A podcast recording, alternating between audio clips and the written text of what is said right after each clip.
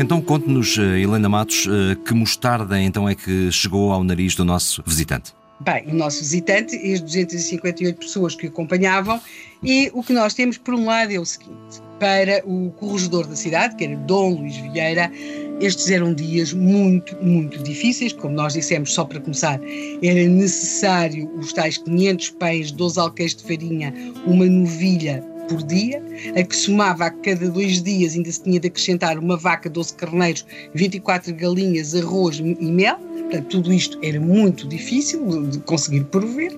Por outro lado, Mulai Sheikh está em Portimão, mas ele acha que não está a ser tratado consoante a dignidade do seu cargo. Ele acha que não teve nenhuma visita oficial, que os presentes também que recebeu não são nada de, de muito extraordinário, que não tem recebido grandes sinais de respeito, tendo em conta a sua situação.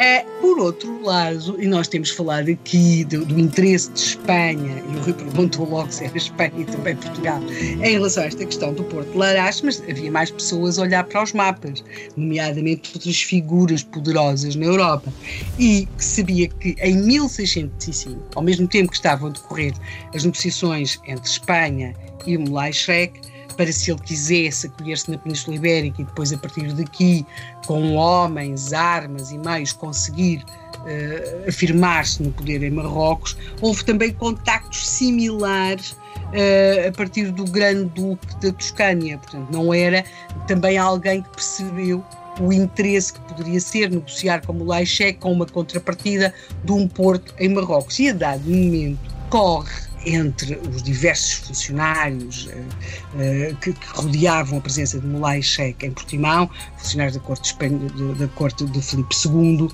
corre a ideia de que apareceu um homem que se apresenta como um peregrino francês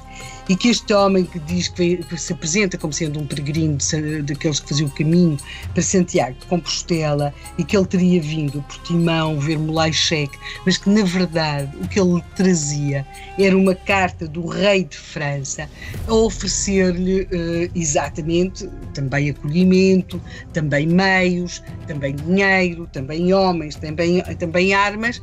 em contrapartida exatamente do Porto de Larache. Nunca se soube se era ou não verdade, uh, ou que se conseguiu ou não confirmar exatamente uh, a questão da carta do rei de França, que um francês terá andado ali em contactos com Moulay Cheque parece ser mais ou menos certo, se ele trazia ou não uma carta do rei de França. Talvez seja pouco provável, eh, mas, mas algum recado traria de alguém. Portanto, os espanhóis começam a ficar inquietos. Ou seja, Moulay Cheque está em Portimão, não está muito agradado e há outros peões no tabuleiro, ou seja, não basta apenas pensar que ele vai ficar ali à espera das contrapartidas que, ele, que eles lhe façam. A isto junta-se que há um, também um outro problema, que é os espanhóis tinham também de ter em conta que tinham possessões no norte da África, aliás, algumas delas eram as possessões portuguesas, nomeadamente Ceuta, e eles temiam que o seu apoio a Mulai Sheikh podia desencadear um, ataques em Marrocos a essas posições que, já, que os espanhóis já controlavam naquele território. Portanto, há ali alguns dias difíceis, dias de tensão, de intriga, para que lado é que vai pender Mulai Sheikh, o que é que vai acontecer, mas para já começa a tomar-se uma decisão, e que é, talvez Mulai Sheikh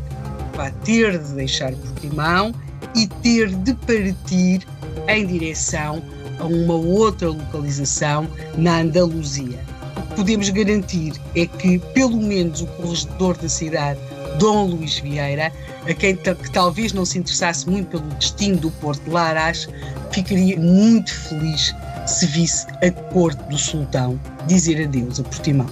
Sim, senhor, e amanhã cá voltamos no seguimento desta história, Helena. Até amanhã. Até amanhã.